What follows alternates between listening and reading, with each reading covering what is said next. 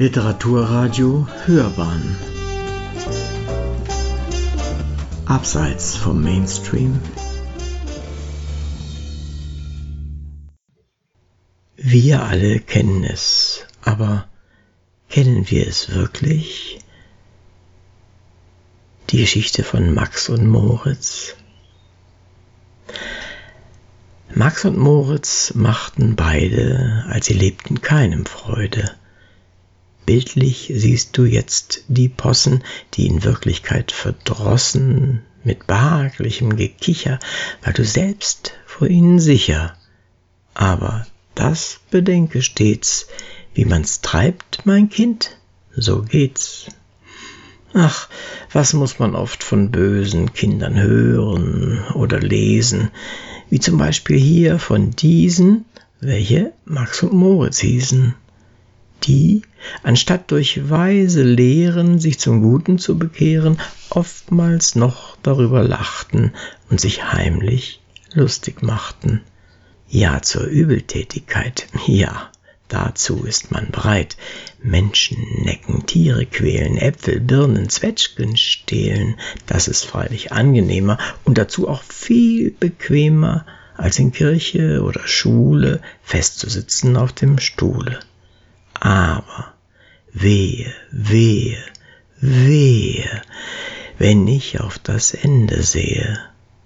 Ach, das war ein schlimmes Ding, wie es Max und Moritz ging. Drum ist hier, was sie getrieben, abgemalt und aufgeschrieben. Erster Streich. Mancher gibt sich viele Mühe mit dem lieben Federvieh. Einesteils der Eier wegen, welches diese Vögel legen, zweitens, weil man dann und wann einen Braten essen kann. Drittens aber nimmt man auch ihre Federn zum Gebrauch in die Kissen und die Pfühle, denn man liegt nicht gerne kühle. Seht, da ist die Witwe Bolte, die das auch nicht gerne wollte.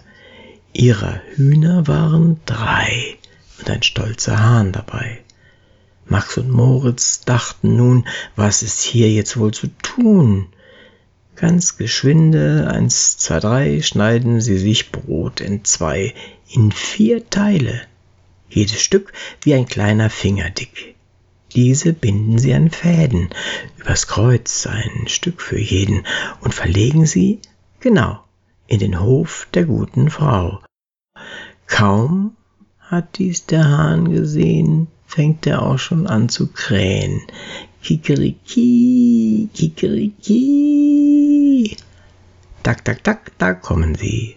Hahn und Hühner schlucken munter, jedes ein Stück Brot hinunter. Aber als sie sich besinnen, konnte keines recht von hinnen. In die Kreuz und in die Quer reißen sie sich hin und her, flattern auf und in die Höhe. Ach, herrje, herrjemine. Ach, sie bleiben an dem langen, dürren Ast des Baumes hangen, und ihr Hals wird lang und länger, ihr Gesang wird bang und bänger. Jedes legt noch schnell ein Ei, und dann kommt der Tod herbei. Witwe Bolte in der Kammer hört im Bette diesen Jammer. Ahnungsvoll tritt sie heraus. Ach, was war das für ein Graus? Fließet aus dem Aug ihr Tränen, all mein Hoffen, all mein Sehnen, meines Lebens schönster Traum hängt an diesem Apfelbaum. Tief betrübt und sorgenschwer kriegt sie jetzt das Messer her, nimmt die Toten von den Strängen, so dass sie nicht länger hängen, und mit stummem Trauerblick kehrt sie in ihr Haus zurück. Dieses war der erste Streich, doch der zweite folgt sogleich. Zweiter Streich als die gute Witwe Bolte sich von ihrem Schmerz erholte, dachte sie so hin und her, dass es wohl das Beste wär, die Verstorbenen, die hienieden, schon so früh abgeschieden, ganz im Stillen und in Ehren, gut gebraten zu verzehren. Freilich war die Trauer groß, als sie nun so nackt und bloß abgerupft am Herde lagen. Sie, die einst in schönen Tagen, bald im Hofe, bald im Garten, lebensfroh im Sande scharten. Ach, Frau Bolte weint aufs Neu, und der Spitz steht auch dabei. Max und Moritz rochen dieses, Schnell aufs Dach gekrochen hieß es. Durch den Schornstein mit Vergnügen sehen sie die Hühner liegen, die schon ohne Kopf und Gurgeln lieblich in der Pfanne schmurgeln. Eben geht mit einem Teller Witwe Bolte in den Keller, dass sie von dem Sauerkohle eine Portion sich hole, wofür sie besonders schwärmt, wenn er wieder aufgewärmt. Unterdessen auf dem Dache ist man tätig bei der Sache. Max hat schon mit Vorbedacht eine Angel mitgebracht. Schnuppdiwupp, da wird nach oben schon ein Huhn heraufgezogen. Schnuppdiwupp, jetzt Nummer zwei und schnuppdiwupp, jetzt Nummer drei. Und jetzt kommt noch Nummer vier. Schnuppdiwupp, dich haben wir. Zwar der Spitz sei es genau und der Welt wow, wow, wow. Au, au, au. Aber schon sind sie ganz munter fort und von dem Dach herunter. Na, das wird ein Spektakel geben, denn Frau Bolte kommt soeben. Angewurzelt stand sie da, als sie nach der Pfanne sah. Alle Hühner waren fort. Spitz! Das war ihr erstes Wort. Ach du Spitz, du Ungetüm, aber wart, ich komme ihm. Mit dem Löffel, groß und schwer, geht es über Spitzen her. Laut ertönt sein Wehgeschrei, denn er fühlt sich schuldenfrei. Max und Moritz im Verstecke schnarchen aber an der Hecke. Und vom ganzen Hühnerschmaus guckt nur noch ein Bein heraus. Dieses war der zweite Streich, doch der dritte folgt sogleich. Dritter Streich. Jedermann im Dorfe kannte einen, der sich Böck benannte. Alltagsröcke, Sonntagsröcke, lange Hosen, spitze Frecke, Westen mit bequemen Taschen, warme Mäntel und Gamaschen. Alle diese Kleidungssachen wusste Schneider Böck zu machen.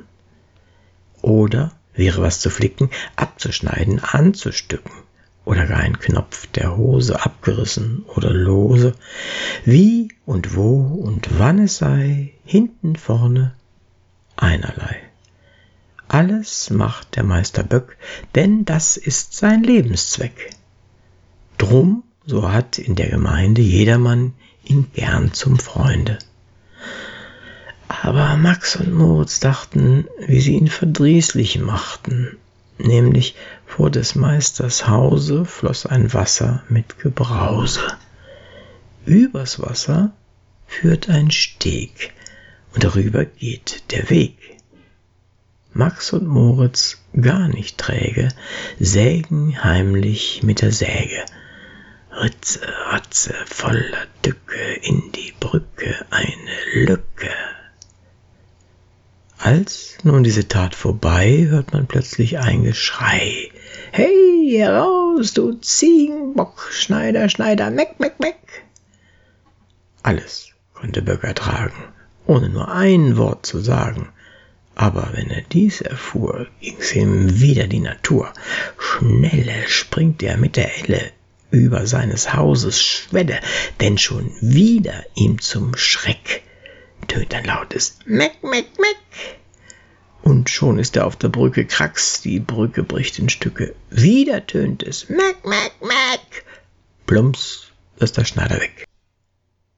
Grad als dieses vorgekommen, kommt ein Gänsepaar geschwommen, welches Böck in Todeshast krampfhaft bei den Beinen fasst.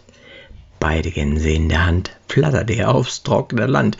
Übrigens, bei alledem ist so etwas nicht bequem. Wie denn Böck von der Geschichte auch das Magendrücken kriegte. Hoch ist hier Frau Böck zu preisen, denn ein heißes Bügeleisen auf den kalten Leib gebracht, hat es wieder gut gemacht. Wald, im Dorf hinauf, hinunter, hieß es, Böck ist wieder munter. Dieses war der dritte Streich, doch der vierte folgt sogleich. Vierter Streich. Also lautet ein Beschluss, dass der Mensch was lernen muss. Nicht allein das ABC bringt den Menschen in die Höhe, nicht allein in Schreiben, Lesen übt sich ein vernünftig Wesen.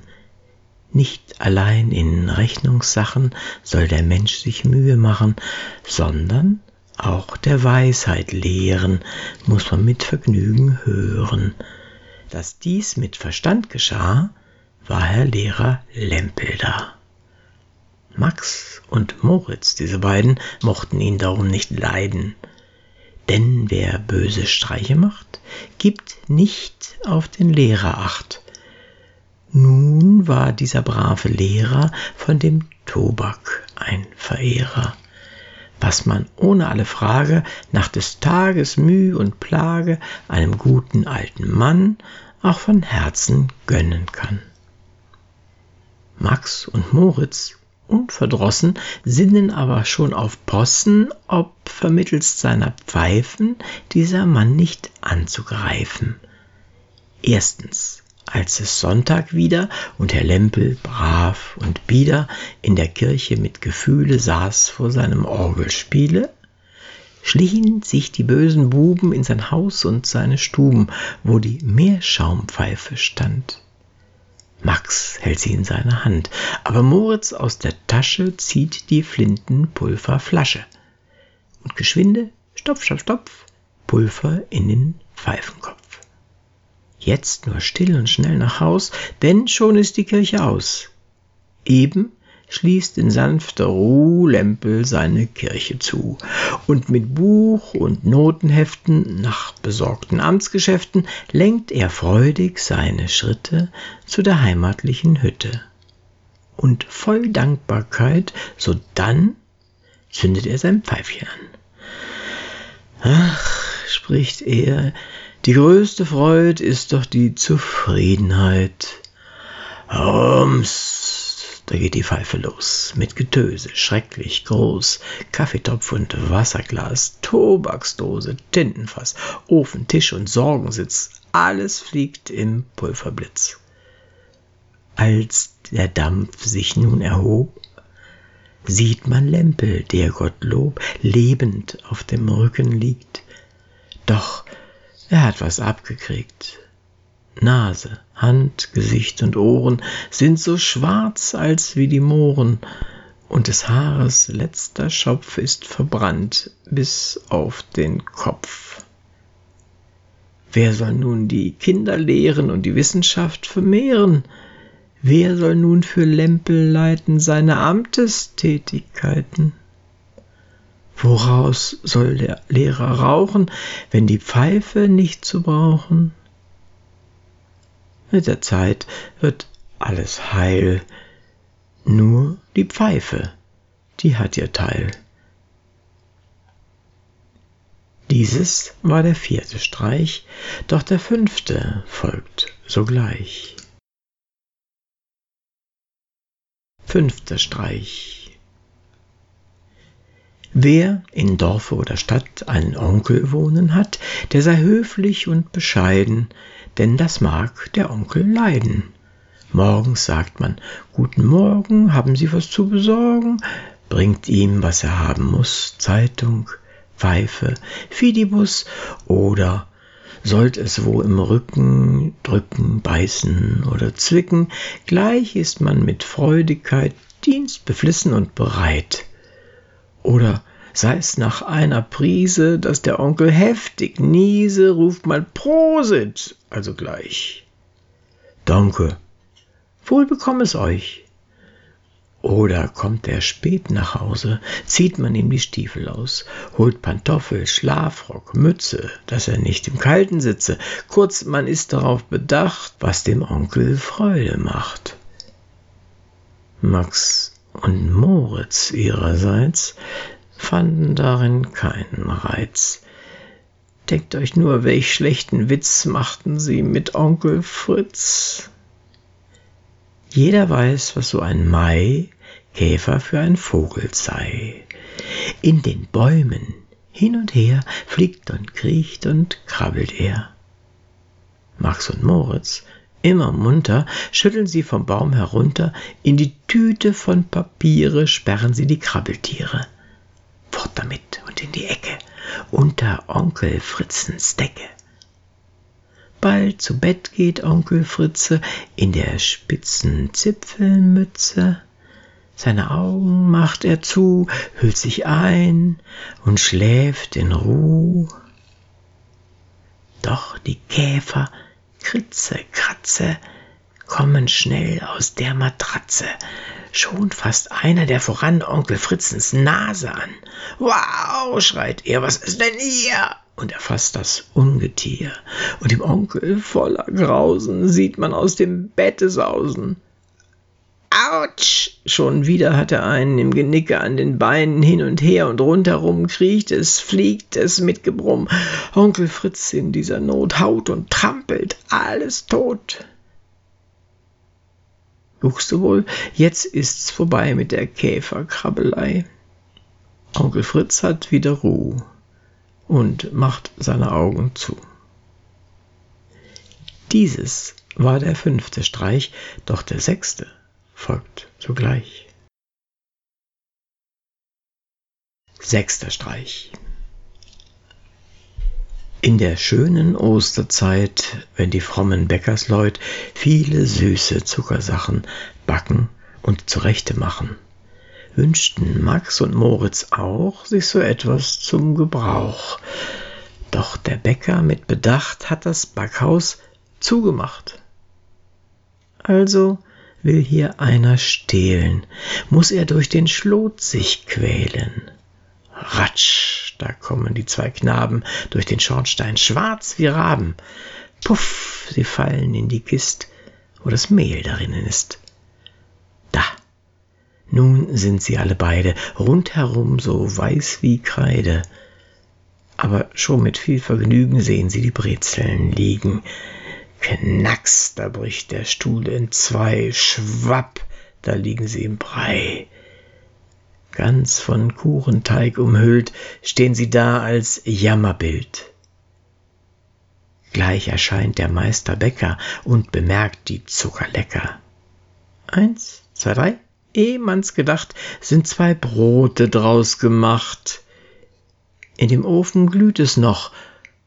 Ruff, damit ins Ofenloch. Ruff, man zieht sie aus der Glut, denn nun sind sie braun und gut. Jeder denkt, die sind perdu, aber nein, noch leben sie. Knusper, knasper, wie zwei Mäuse fressen sie sich durchs Gehäuse, und der Meisterbäcker schrie, ach herrje, da laufen sie. Dieses war der sechste Streich, doch der letzte folgt sogleich. Letzter Streich. Max und Moritz, wehe euch. Jetzt kommt euer letzter Streich. Wozu müssen auch die beiden Löcher in die Säcke schneiden? Seht, da trägt der Bauer Mecke einen seiner Maltersäcke. Aber kaum, dass er von hinnen fängt das Korn schon an zu rinnen, und verwundert steht und spricht er, Zapperment, das Ding wird lichter. Hei, da sieht er voller Freude Max und Moritz im Getreide. Haps, in seinen großen Sack schaufelt er das Lumpenpack. Max und Moritz wird es schwüle, denn nun geht es nach der Mühle. Meister Müller, hey, heran, mal er das, so schnell er kann. Her damit, und in den Trichter schüttet er die Bösewichter. Ricke, racke, ricke, racke, geht die Mühle mit Geknacke. Hier sieht man sie noch erblicken, fein geschrotet, und in Stücken. Doch sogleich verzehret sie Meister Müllers Federvieh. Schluss. Als man dies im Dorf erfuhr, war von Trauer keine Spur. Witwe Beute, mild und weich, sprach, Sieh da, ich dachte es gleich. Ja, ja, rief Meister Böck, Bosheit ist kein Lebenszweck. Drauf, so sprach Herr Lehrer Lempel, dies ist wieder ein Exempel. Freilich, meint der Zuckerbäcker, warum ist der Mensch so lecker? Selbst der gute Onkel Fritz sprach, das kommt vom Dummbitz. Doch der brave Bauersmann dachte, wat geit meckt da dann? Kurz im ganzen Ort herum ging ein freudiges Gebrumm. Gott sei Dank, nun ist's vorbei mit der Übeltäterei.